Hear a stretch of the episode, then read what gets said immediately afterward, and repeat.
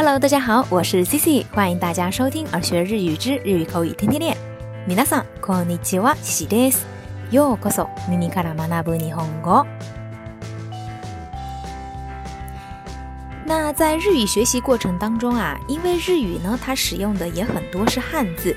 那因为我们中文也是使用汉字，所以啊，在看到这些汉字的时候，对于我们中国人来说呢，看到的意思可能往往跟它表达的意思是不太相同的。那举个例子，比如说日语里头汉字写作“爱人”，读作“爱经”。那在日日语里头，这个“爱经”啊，跟我们中文的“爱人”。完全不一样的意思。那这个日语里头啊的爱金”，它就是情人情妇的意思，而我们中文里看到的这两个字爱人，那就是自己的另外一半的意思。这个意思啊，完全就是不一样的。那再举个例子，比如像日语里头的另外一个单词，t a m i 那写作呢手指。那如果是从中文的角度来理解，这个手指呢就是。上厕所的时候使用的厕纸呀、卫生纸这一类的东西。所以啊，学习日语的时候，尤其是对我们中国学生来说，一定要特别的注意这个单词背后它真实的含义是什么。那今天呢，妻子要来跟大家介绍这么样的一个单词呢，也是它的意思跟我们中文里理解的意思呢有略微不同的一个单词。这个单词啊，日语里读作 “i m i 汉字呢，写作暧昧。那一说到暧昧啊，想必大家一想到的，就是男女之间这个态度含糊不明朗的关系。一般呢，就是指那种在友情之上，又低于爱情之下的这种关系，我们叫做暧昧。但是啊，在日语里头。挨麦这个单词，它可不仅仅就是这么一个意思，它的用法可非常非常的多。那接下来呀，Cici 就来跟大家分享分享这个暧昧呢。其实，在日文里头，它主要的意思就是指那种包含两种含义以上的一种含糊不清或者具有歧义的一种意思。那具体啊，它的使用方法可以呢用来表示。表达上的含糊，或者说意思上的含糊。也可以用来形容呢，你不知道要怎么形容的一个事物。那比如呢，它的解释很含糊，那我们可以说，彼の説明は曖昧だ。那这个意思呢，就是说他解释的呀，非常的不清晰、不清楚、不明确，可能呢会给人带来歧义的意思。彼の説明は曖昧だ。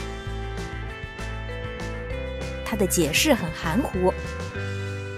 彼の説明は曖昧だ。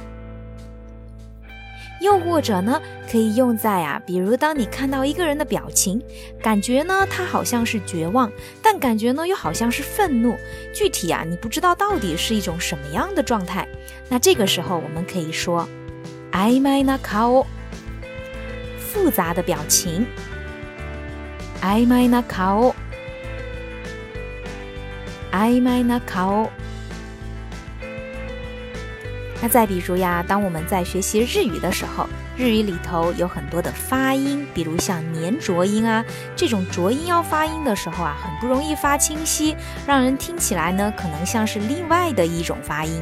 那这个时候我们就可以说，曖昧な発音，发音不清晰。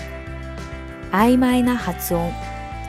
那这个意思呢，就是指啊，你发音可能听起来既像这个音，又像另外一个音的意思。I might 那这个 I might 呢，它还可以用在表达态度或者是行为上的一些不明确。那这种不明确一般呢是指有意识的一种行为，那大多啊是来指人故意为之的一种行为。比如说啊，在日常生活中，我们一般都是提倡要明确责任，提高工作效率。那与明确责任相反的呢，就是责任的不明确，或者说责任的模糊化。那这样的一个表达呢，我们就可以用上“曖昧”这个单词。責任を曖昧にする，把责任模糊化。責任を曖昧にする。 責任を曖昧にする。那再举个例子， 比如呀，在身边，想必大家肯定也有碰到过这样的人，就是呢，你问他一个问题，他可能自己本身也不是很懂，但是呢，他就用很含糊的解释来敷衍你。